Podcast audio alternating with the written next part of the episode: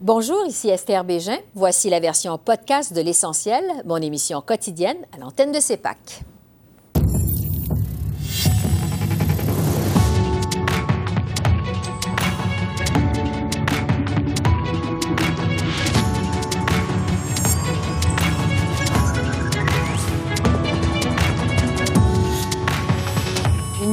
Victime canadienne dans le conflit Hamas-Israël, alors que des centaines de Palestiniens trouvent la mort dans la frappe d'un hôpital.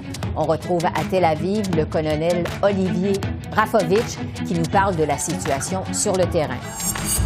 Une troisième crise internationale pour Justin Trudeau depuis la rentrée parlementaire. L'analyse de la politologue Geneviève Tellier et les conservateurs en territoire majoritaire. Est-ce qu'on peut parler vraiment d'une tendance? On pose la question à l'agrégateur de sondage, Philippe Fournier.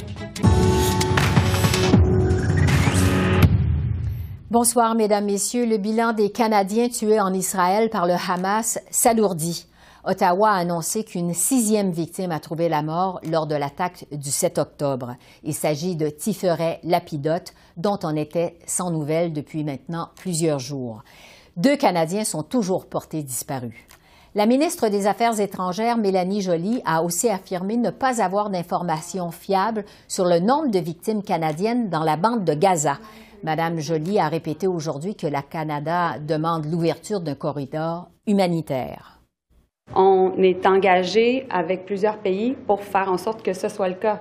Et donc, on en appelle à Israël, à l'Égypte, à tous, aux États-Unis, au G7, à, à, la, à la Jordanie, à tous les pays impliqués dans cette crise majeure, la plus importante attaque terroriste des 50 dernières années en Israël à faire en sorte que les civils soient protégés. Nous avons été un des premiers pays à prendre de, de, de l'Occident à faire en sorte que ça soit le cas et nous allons travailler nuit et jour pour protéger des civils, mais aussi protéger les pour discuter de ce conflit, maintenant, je retrouve en Israël le colonel Olivier Rafovitch, qui est membre de l'armée de défense d'Israël. Bonsoir, colonel. Merci d'être avec nous. Bonsoir, madame. D'abord, les autorités israéliennes affirment que les frappes du Hamas ont fait au moins 1400 morts et plus de 4000 blessés du côté d'Israël. Qu'est-ce qui explique que cette attaque vous a pris par surprise? C'est une surprise, effectivement, mais nous ferons le bilan de tout cela après la guerre, quand nous aurons gagné la guerre contre les terroristes et les assassins du Hamas. Ouais. Euh, pour ce qui est de la situation sur le terrain maintenant, est-ce que le Hamas continue de vous attaquer avec des roquettes au moment où on se parle? Au moment où on se parle, il y a des alertes. Euh, et ça, on entend, je ne sais pas, les bombardements derrière moi et les interruptions. Vous entendez? Oui. Voilà, ils tirent sur Tel Aviv et le centre du pays. Ouais. Euh, selon Israël, il y aurait environ 200 otages enlevés par le Hamas, dont possiblement trois Canadiens. Euh, Jusqu'à quel point ça vient compliquer une opération terrestre, la présence d'otages?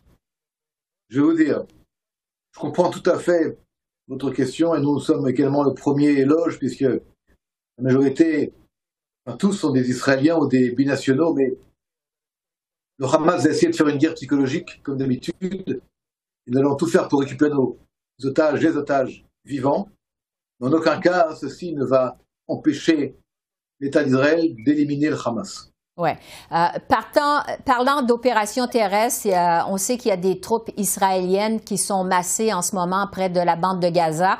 On parle depuis plusieurs jours d'une opération imminente. Quand va avoir lieu cette opération sur le terrain? C'est très bien qu'au niveau militaire, il est hors de question que nous puissions donner des éléments de temps sur une opération de cette envergure-là. Et euh, alors nous parlons, tout est possible, il y a toute éventualité qui est vérifiée. Et Tzal est sur le pied de guerre face au Hamas qu'il a attaqué. Nous avons euh, plus de 400 000 réservistes mobilisés, en plus de l'armée régulière qui est évidemment déjà sur place. Ouais. Euh, le président américain Joe Biden, on sait, il va se rendre en Israël demain mercredi pour débloquer de l'aide humanitaire du côté de Gaza. Gaza qui est assiégé depuis plus d'une semaine par l'armée israélienne en riposte évidemment au massacre perpétré euh, par le Hamas le 7 octobre. Il y a un blocus total et on craint une catastrophe humanitaire. Euh, est-ce que vous êtes d'accord avec l'idée d'ouvrir un corridor humanitaire pour acheminer l'aide comme le demande le Canada euh, d'ailleurs et les Nations unies?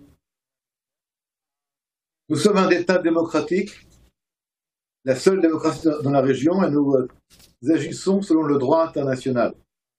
Nous avons euh, demandé par des voies multiples et en arabe la population de la ville de Gaza, au nord, de partir vers le sud pour justement ne pas être dans le cadre du conflit entre le Hamas et l'État d'Israël et l'armée israélienne. Le Hamas, c'est lui qui bloque en fait, une partie des gens qui sont partis. 600 000 ont déjà quitté la partie nord pour la partie sud, ce qui est très bien, heureusement d'ailleurs. Israël n'a aucun intérêt, ne veut pas que les civils soient euh, bloqués, alors que le Hamas plus a cet intérêt-là. Donc il faudra trouver euh, la manière pour que les gens euh, puissent être en dehors des zones de conflit, ce que nous espérons évidemment.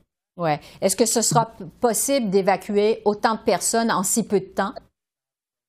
C'est possible. La preuve, presque deux tiers sont déjà partis. Mmh. pas de 24 heures. Oui. Vous parlez euh, du. Vous dites qu'on agit selon le droit international. Vous savez qu'on vous reproche de ne pas respecter ce droit international en imposant un blocus total. Qu'est-ce que vous répondez à ça?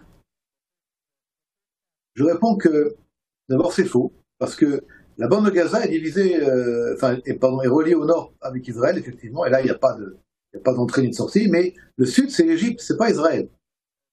Donc, pour qu'il y ait un blocus, il faut qu'il y ait un blocus par le même pays. Alors, c'est pas le cas. C'est pas le cas.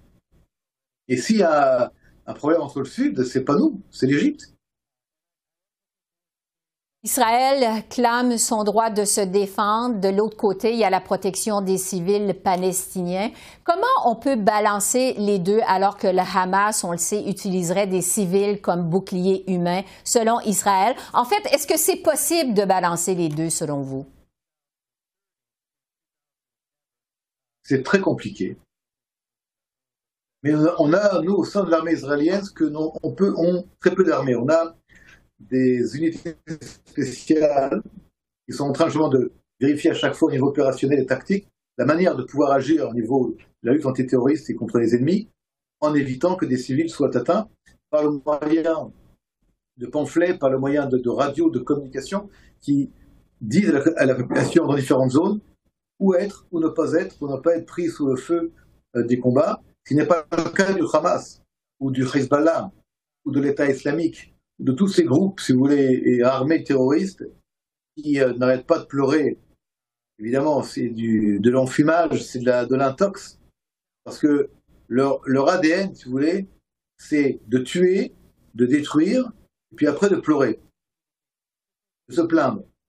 On l'a vu avec les talibans en Afghanistan, on l'a vu avec les djihadistes au Sahel, on l'a même vu avec les islamistes euh, quand la coalition a frappé, dont d'ailleurs le Canada faisait partie. Et je salue d'ailleurs le courage des soldats canadiens dans la lutte contre l'État islamique, mais on a vu aussi les gens après se plaindre d'avoir été bombardés.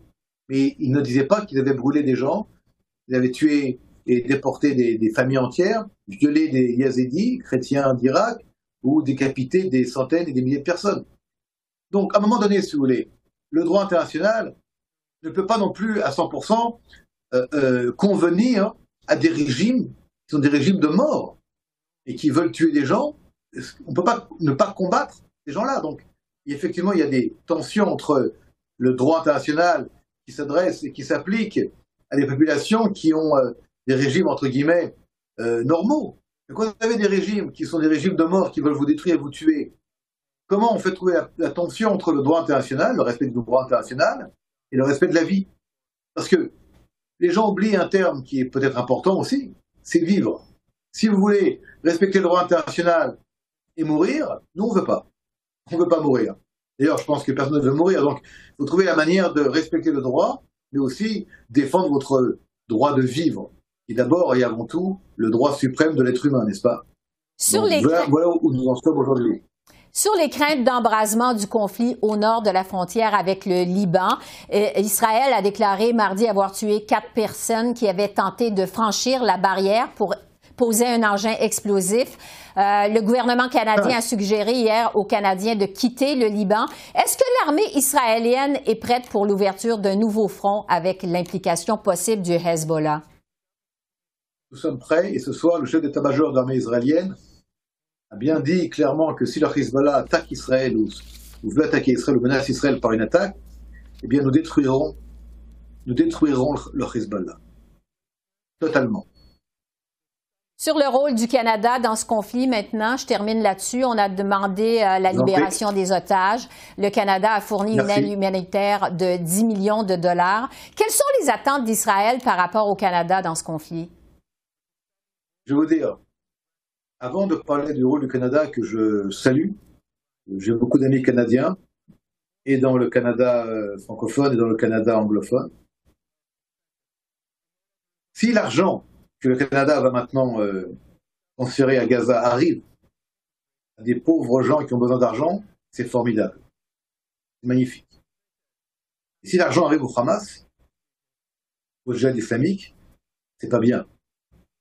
J'espère que vous aurez la capacité de contrôler l'argent qui, vous envoyez dans la bande de Gaza. Parce que malheureusement, le Hamas a volé hier, par exemple, des milliers de litres d'essence qui est supposé aller à des organisations humanitaires.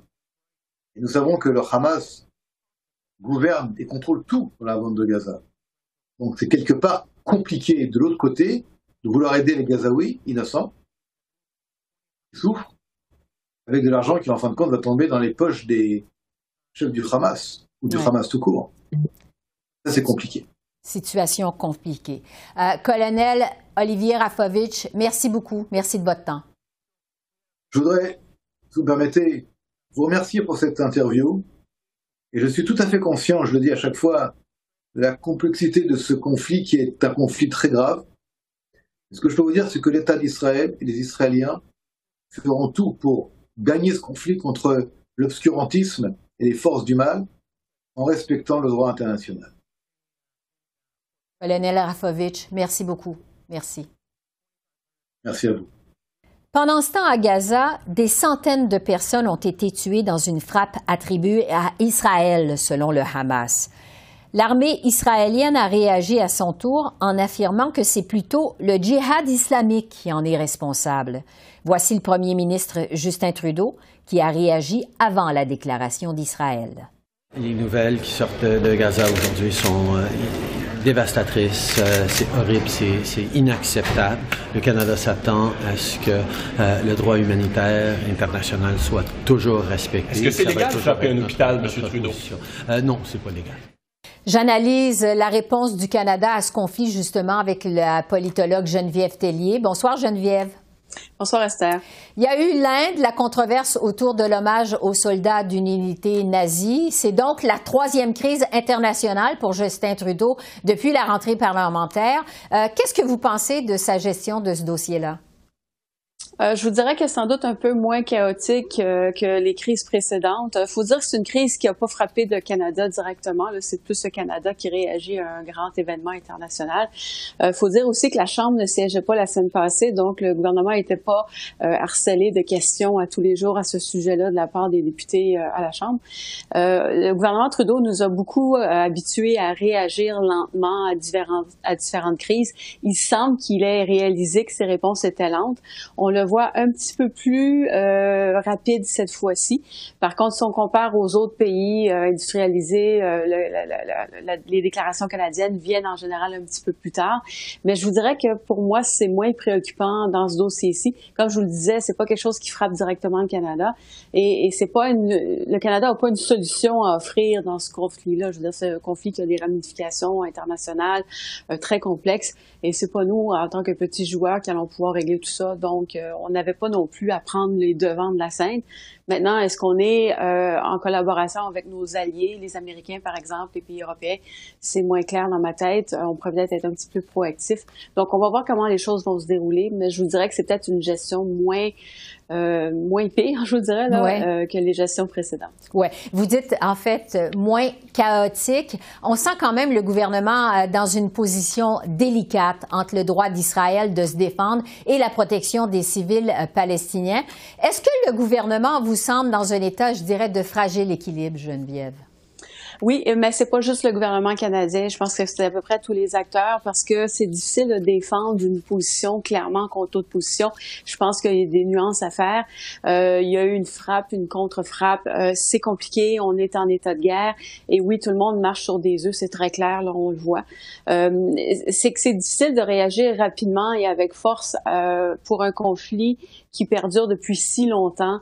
Euh, où tout le monde a un peu des blâmes à recevoir, incluant le Canada, pour ne pas avoir réussi à régler la question euh, auparavant. Et donc, on essaie de voir qu'est-ce qu'on peut faire dans, dans, dans, dans tout ça. Euh, je pense que la réponse du Canada, la première qui était de dire nous condamnons l'attaque euh, qui a subi Israël, était sans doute la, la, la réponse normal à attendre du Canada et de la plupart de ses alliés. Mais maintenant qu'on va voir la contre-offensive, c'est là que les nuances vont commencer à s'imposer, puis ça va être plus aussi clair euh, comment distribuer les, les, les, j'allais dire comment distribuer les torts, c'est peut-être pas comme ça qu'il faut dire, là, mais comment essayer de faire une analyse fine de cette situation-là. Un mot rapide sur la position des autres partis à la Chambre des communes, le bloc québécois qui fait finalement front commun avec les libéraux. Qu'est-ce que vous pensez de la position du bloc québécois? Oui, ben c'est ça, c'est que, les libéraux sont pas le seul les seuls à adopter cette position-là. Puis je m'attends un peu à ce que la plupart des gens au Canada aient un peu la même attitude, c'est-à-dire dénoncer l'attaque euh, subie par Israël, mais en même temps se poser des questions, de sérieuses questions sur euh, la crise humanitaire qui s'en vient. Et donc euh, le, bloc, oui, est-ce qu'ils font front commun ou est-ce qu'ils disent à peu près la même chose que les libéraux? Je suis pas surprise de cette situation-là. puis je pense que tout le monde a été un peu frappé justement par l'attaque subie par Israël. Et donc, oui, c'est la première chose qu'on dénonce. Euh, on verra la suite des choses si on continue à avoir le même discours. Mais euh, pour moi, il n'y a pas beaucoup de surprises à avoir de ce côté-là. Ouais. Euh, les conservateurs dénoncent aussi le Hamas. comment vous trouvez la réponse de Pierre Poilievre à cette crise? Oui, un peu plus tranché. Et donc, euh, toute la question, là, on s'en va vers une guerre de mots, la rhétorique, est-ce que c'est un groupe terroriste, puis il faut condamner le Hamas. Euh, et là, ben, on essaye d'être un peu plus euh, fort sur ces positions. les conservateurs, sur le plan militaire, ont toujours démontré plus de, de, de une inclinaison plus grande pour le recours à la force, dénoncer fortement les, les, agressions, moins dans la médiation ou essayer de trouver une solution à la paix. Et donc, je suis pas surprise non plus que les conservateurs mettent de l'avant le Hamas comme étant la cause, puis ils n'ont pas tort en, grande partie, mhm. la cause de ce conflit-là. Et, donc, oui, d'entendre M. Poiliev sur ce sujet-là ne me surprend pas. Le NPD, qui est finalement le seul à réclamer un cessez-le-feu, est-ce que ça pourrait se retourner contre le NPD, vous pensez?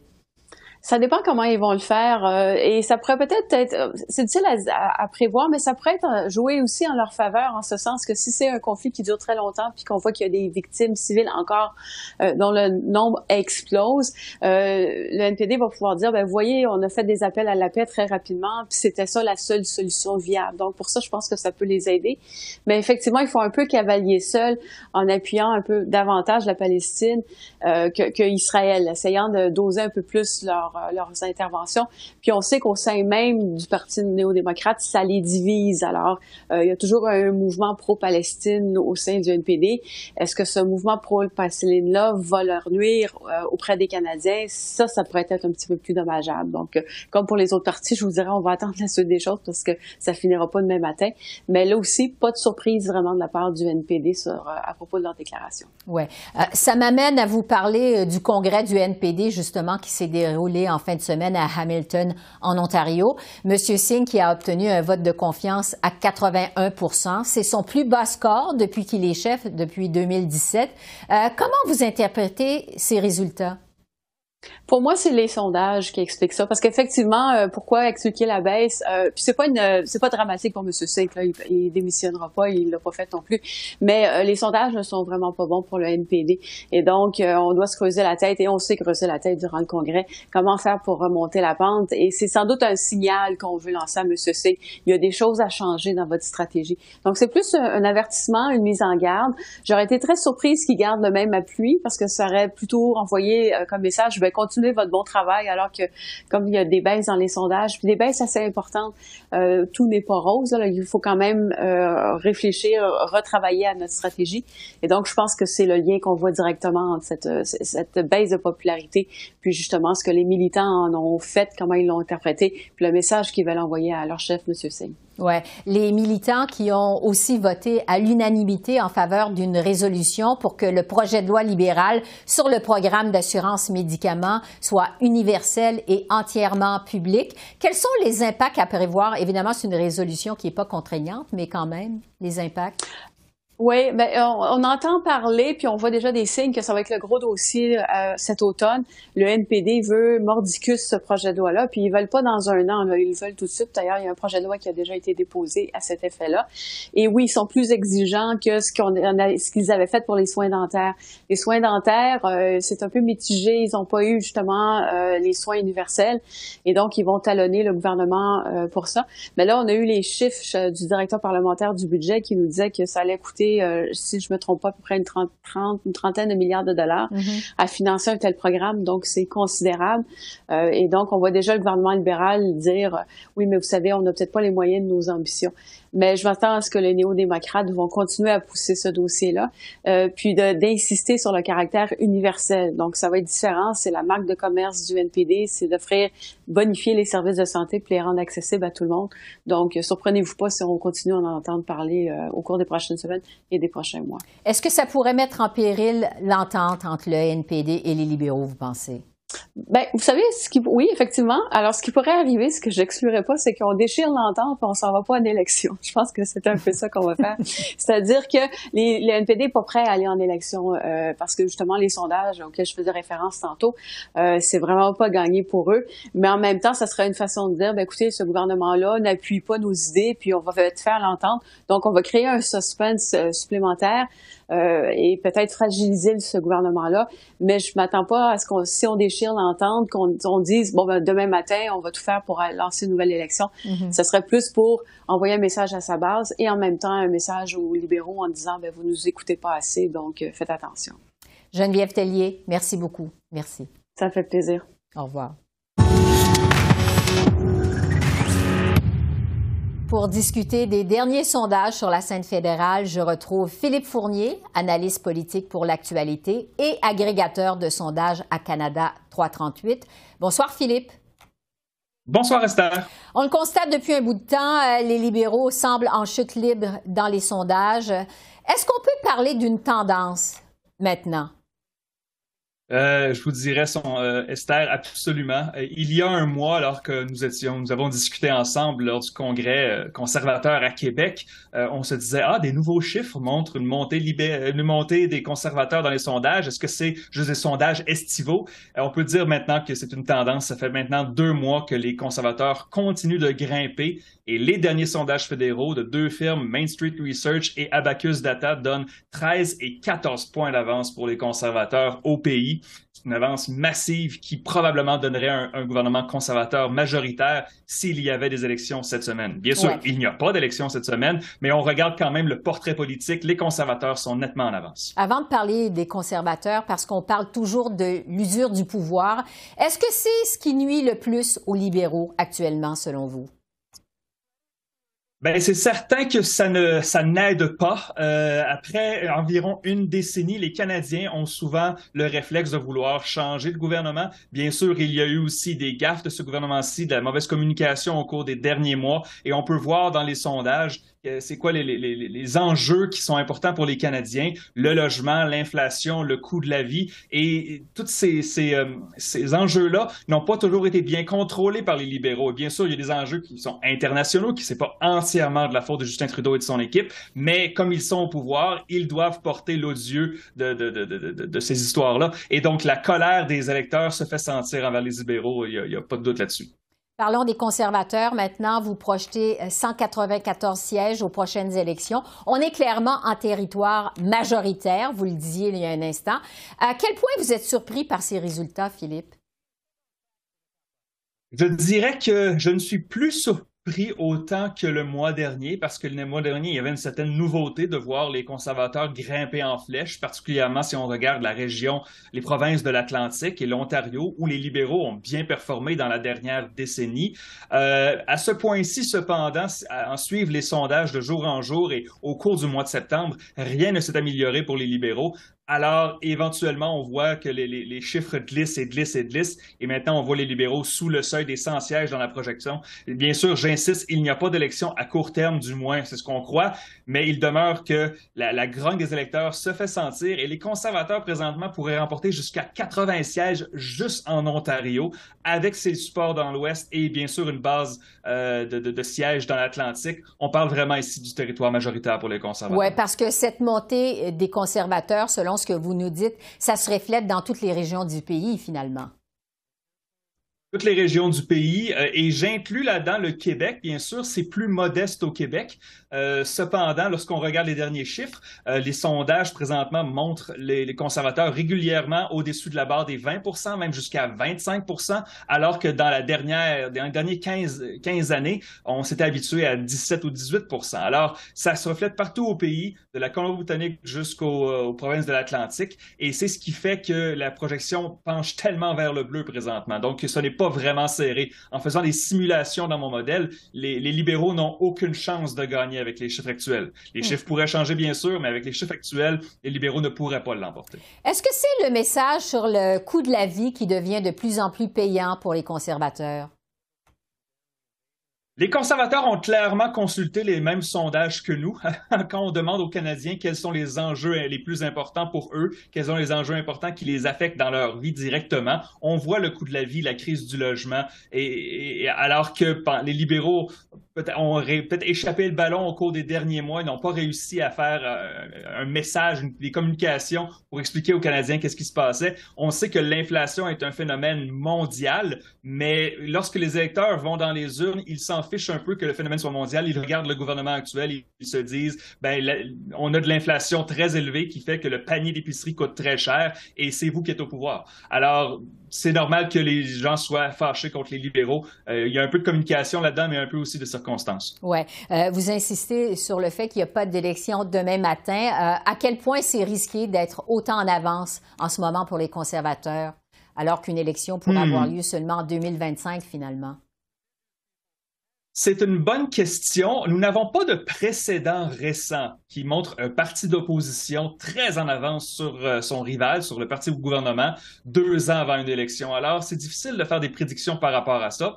Lorsqu'on est au milieu de la deuxième période, on préfère mener 5-0 que perdre 5-0. Alors, ce serait ma réponse par rapport à ça. C'est risqué, mais euh, je crois que présentement, et les libéraux et le NPD ne sont pas en position de faire des gains. Alors, ils doivent jouer sur la défensive, alors que la campagne des conservateurs de M. Poilièvre semble fonctionner. Alors, euh, moi, je dirais que pour l'instant, ils doivent être très heureux de la situation actuelle. Oui. Vous avez aussi fait des projections sur euh, de possibles coalitions. Euh, qu'est-ce que vous avez observé au niveau des coalitions, justement? Ben, avec le NPD qui a perdu quelques plumes comparé aux élections de 2021, particulièrement en Colombie-Britannique où la moitié du caucus de NPD se trouve, il n'y a pas vraiment de coalition possible entre les libéraux et, euh, le, le, NPD qui permettrait d'avoir plus de sièges que les conservateurs dans la projection actuelle. Le Bloc québécois demeure stable autour de 30 à 35 sièges, mais ce serait vraiment difficile d'imaginer une coalition à trois couleurs avec les libéraux, le NPD et euh, le Bloc québécois. Je veux dire, la dernière fois qu'on a vu ça, on se rappelle que c'était Stéphane Dion, hein, M. Layton et Gilles Duceppe, et ça ne n'est pas très bien terminé pour cette coalition-là en 2008. Philippe Fournier, merci beaucoup. Merci. Toujours un plaisir, Esther. Merci. Alors voilà, c'est comme ça qu'on a vu l'essentiel de l'actualité de ce mardi 17 octobre sur la colline du Parlement à Ottawa. Esther Bégin qui vous remercie d'être à l'antenne de CEPAC, la chaîne d'affaires publiques par câble. Je vous souhaite une excellente fin de soirée et je vous dis à demain. Au revoir.